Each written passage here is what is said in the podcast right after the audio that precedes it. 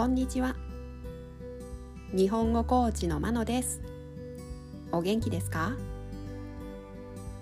このポッドキャストでは日本語のいろいろな表現を紹介します。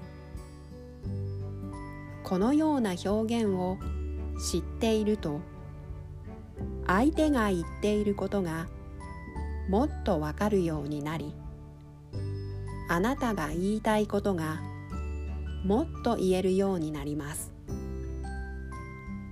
今週は文をつなげる言葉。接続詞を紹介します。動詞などの後につけて前と後ろの文をつなげることができます。今日は「ようでは」を紹介します。例文を聞いてどんな時に使うかを確かめてください。例文1 100メートル走るのに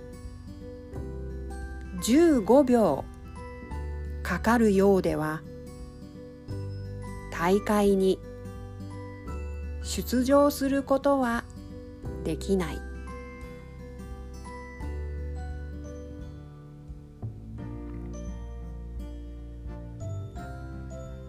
例文2これくらいの揺れで車に酔ってしまうようではあの山まで行けないと思う。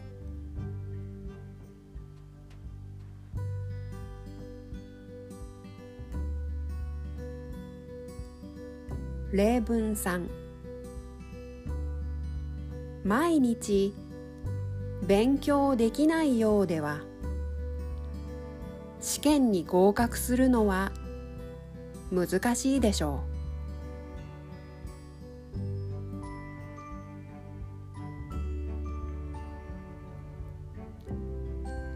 例文4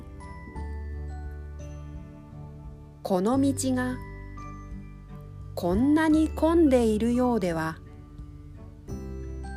この先の道はもっと混んでいるだろ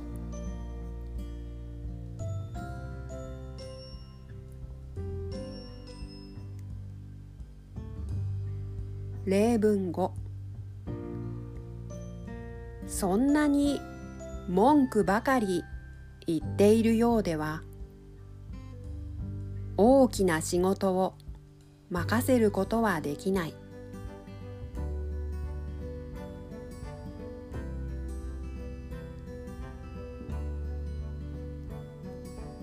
いかがでしたか？次回も文をつなげる言葉を紹介します。では今日はこの辺で。さようなら。